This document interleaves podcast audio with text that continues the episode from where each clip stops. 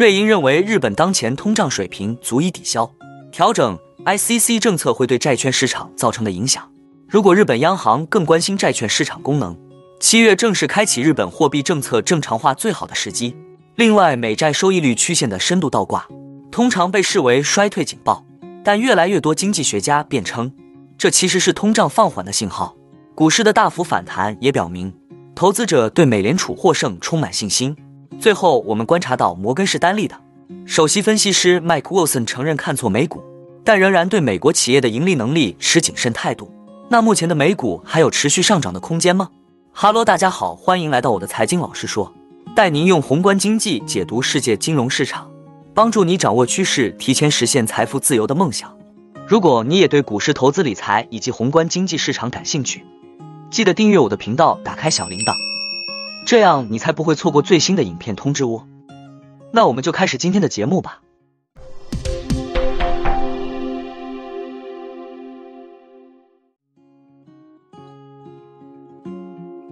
本周日本央行发布季度经济报告和政策声明，在此次重磅利率决议之前，市场正处激烈博弈之中。到底日本央行这周会不会再搞一次突袭？瑞银直言，本周是日本央行动手的好时机。他们认为，到了该调整政策的时候了。七月二十一日，瑞银经济学家领导的团队在报告中指出，大多数人可能误解了日本央行行长直田和南的鸽派立场，与市场的多数预期不同。瑞银认为，从现在的经济状况来看，到了日本央行或许会在本周调整 ICC。如果真如瑞银所料，那此次日本央行的突袭很可能再次震撼市场。根据彭博社的最新调查，仅百分之十八的经济学家认为本周日本央行将调整或取消收益率曲线的控制政策，百分之八十二的经济学家预计此次会议不会改变政策，百分之四十预计年内不会调整。调查还显示，如果日本央行本周采取行动，市场约百分之六十的人会感到惊讶。我们认为市场多数人误解了日本央行的意思。当前日本央行有足够的理由判断。通胀已持续上升到抵消央行调整 ICC 政策对债券市场造成的影响。瑞银在报告中指出，日本收益率曲线正逐步变得平滑，债券市场的功能有所改善。但从更长远的角度来看，市场功能已经恶化。七月是开启日本货币政策正常化最好的时机。瑞银同时指出，如果他们对日本央行的政策判断错了，日本央行本周继续按兵不动，那会有什么影响呢？这就说明植田和南领导下的日本央行对潜在通胀评估更为鸽派，而对市场功能正常化的担忧更少。在这种政策立场下，日元和债券收益率将继续走低，股票和地产价格走高。瑞银认为，尽管上述结果听起来更有利于日本实现可持续的通胀目标，但当日本央行转向政策正常化时，市场和经济出现动荡的风险会更高。尽管债券市场上关于经济衰退即将到来的传统警告及美债收益率曲线倒挂越来越响亮，但越来越多华尔街顶级经济学家却表示，经济衰退的风险正在迅速消退。为什么会出现这样矛盾的信号呢？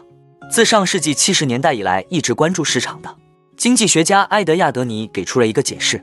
他认为，收益率曲线倒挂显示的是通胀放缓的信号。而通胀放缓通常伴随着经济衰退，而不是衰退本身。他把高通胀的结束没有酿成太多的痛苦称为涅槃情景。这种情况在美国国债市场上的表现与即将到来的经济衰退完全相同。短期债券收益率高企，长期债券收益率较低，因为交易员预计美联储将于明年开始降息。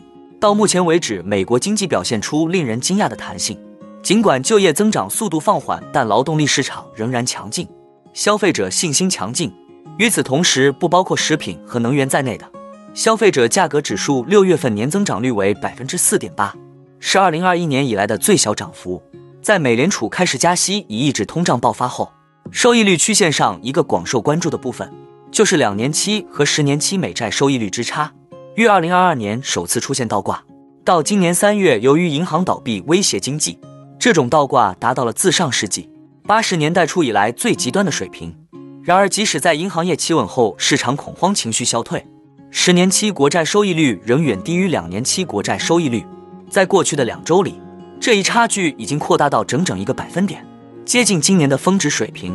尽管经济数据基本上强于预期，收益率曲线的其他部分也出现严重倒挂，包括三个月期和十年期美债收益率之差。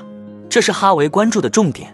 造成这种明显奇怪现象的一个原因是，总体而言，利率已经上升得如此之高，以至于长期收益率表明，美联储最终会缓慢地将利率放松到更正常的水平，而不是短期内大幅降息以重启经济。亚德尼表示，硅谷银行倒闭后，美联储迅速采取行动，通过向系统注入流动性的紧急贷款，向地区银行注入信心，这可能避免了收益率曲线倒挂后通常会出现的信贷紧缩。到目前为止。我们还没有出现整个经济范围内的信贷紧缩，他说也没有出现经济衰退。去年标普五百指数的暴跌是超级看空者，麦克威尔逊成为华尔街最着名的股市预测者，但二零二三年他未能再次扮演这样的角色。这位摩根士丹利首席美国股票策略师周易承认，在美股反弹之际，他坚持悲观情绪的时间太长了。美国基准股指在大幅反弹之后。距离抹去去年的跌幅仅一步之遥。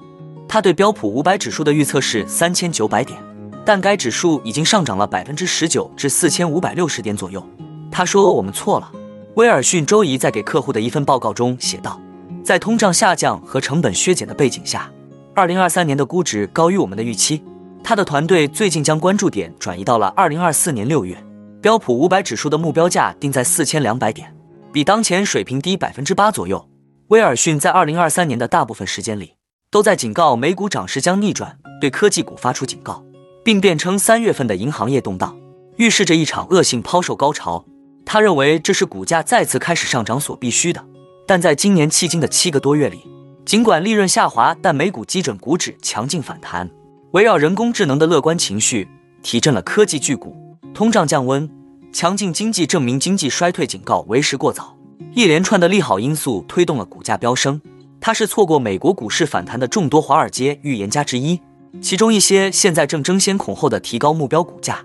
尽管威尔逊承认自己低估了股市反弹的错误，但他对美国企业的盈利能力仍持谨慎态度。通胀走软提振了人们对美联储将更加友好的乐观情绪，这对股票估值有利，但也意味着企业定价权的减弱。财报季已经过去两周，企业利润下调的速度。超过了上调的速度。摩根士丹利对企业盈利修正幅度的衡量回落至负值。威尔逊表示：“我们对二零二三年的收益仍持悲观态度。通胀的下降速度比普遍预期的还要快，尤其是对于企业。由于价格是今年许多公司销售保持正增长的主要因素，如果这种定价权被取消，那将是一个重大的不利因素。”那我们今天的节目就先分享到这里。你也喜欢用宏观经济看全球投资的机会吗？如果你也喜欢这样的内容，记得帮我点赞以及订阅分享，YouTube 的大数据就会再推荐类似的影片给你哦。那我们下一支影片见了，拜拜。